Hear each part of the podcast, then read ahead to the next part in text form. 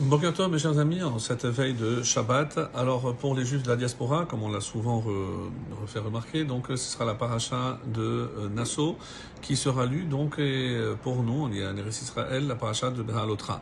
Alors comme euh, ça faisait un petit peu longtemps, et on va profiter de cette occasion, donc en veille de Shabbat, de faire un petit commentaire sur la Haftara, donc ce texte qui est tiré des Nivi'im et des Ketuvim, donc essentiellement donc, des, de la période des prophètes, la deuxième partie euh, du Tanar, de la Bible, comme on l'appelle en français, et euh, pour faire aussi un petit rappel historique. Alors, nous savons que euh, le peuple juif est rentré en terre d'Israël en l'an 2488, puisqu'on est sorti en 2448, donc 40 ans après le désert, donc 2488, entré en Israël, et le peuple sera dirigé par le successeur de Moshe Rabbeinu, Yehoshua, Josué en français, jusqu'en l'an 2516. Donc après euh, la mort de Josué et jusqu'au premier roi, le roi Shaoul, qui euh, sera nommé en l'an 2481, donc pendant pratiquement 363 ans. Donc euh, qui c'est qui a dirigé le peuple juif? Eh ben il y a c'est la période qu'on appelle des shofetim, des juges. Et il n'y a pas, on va dire, une figure qui régnait, qui était le souverain de l'ensemble de la terre d'Israël. On va dire que chaque tribu a essayé de diriger au mieux possible son propre territoire. Et c'est comme ça que vont se succéder plusieurs hommes qui vont faire face aux besoins euh, imminents, notamment lorsqu'ils sont euh, attaqués par euh, des ennemis communs, notamment les Philistins. Donc c'est le cas de notre Haftara ici dans Nassau, où un des grand juge qui va être à la tête du peuple juif pendant 20 ans et qui va diriger aussi euh, les batailles contre les Pélishtim, contre les Philistins. Alors, dans un premier temps, euh, donc euh, un des premiers juges, c'est Ehud Ben Gera, celui qui va euh, essayer de repousser euh, les Philistins dans un premier temps, et donc lui, il va être juge de 2557 à 2636. Après, il y a eu Shamgar Ben Anat, il va être à la tête, et il va réussir à repousser les Philistins pendant pratiquement 100 ans.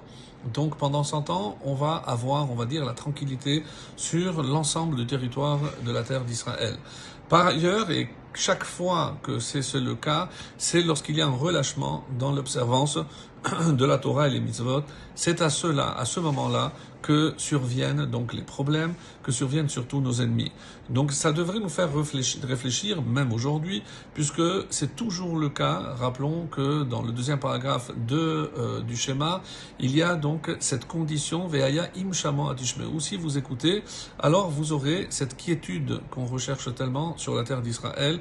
Sinon, eh ben, les problèmes malheureusement vont nous assaillir sous la forme des, non plus des Pélishtim, mais des Palestiniens, sous d'autres formes, des crises et des guerres, des menaces extérieures, etc.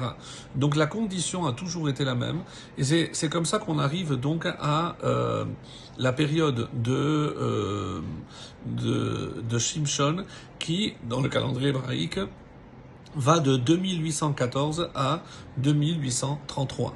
Donc euh, il y a également donc ce lien qu'on avait déjà fait lors de notre cours sur la paracha de Nassau, à savoir pour quelle raison on a choisi euh, ce passage des prophètes en parlant du personnage de Shimshon.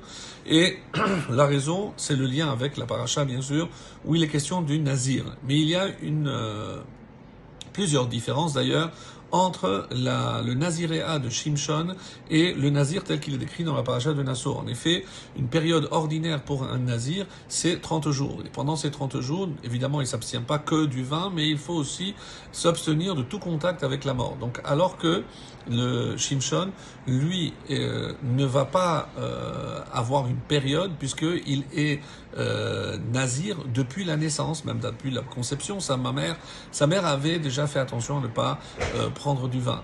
Donc il est nazir euh, à vie.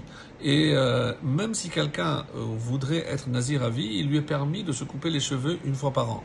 Chose qui n'était pas permise, donc Shimshon ne s'est jamais coupé les cheveux. Jamais. Et donc par ailleurs aussi, on lui a permis d'entrer en contact avec euh, des cadavres, ce qui n'est pas le cas d'un nazir normal. Donc on voit ici qu'il y a plusieurs différences. Et euh, malheureusement, donc on connaît la fin de Shimshon. Donc il va être malheureusement euh, aussi enseveli sous le, temple de ces Philistines, des Pélishtim, lorsque, euh, en dernier recours, il, posera, il demandera à Kadosh Baruch de lui donner la les dernières forces, et c'est comme ça que donc tout va s'effondrer sur lui. Alors, Tamut Nafshi Impelishtim, que mon âme puisse mourir avec.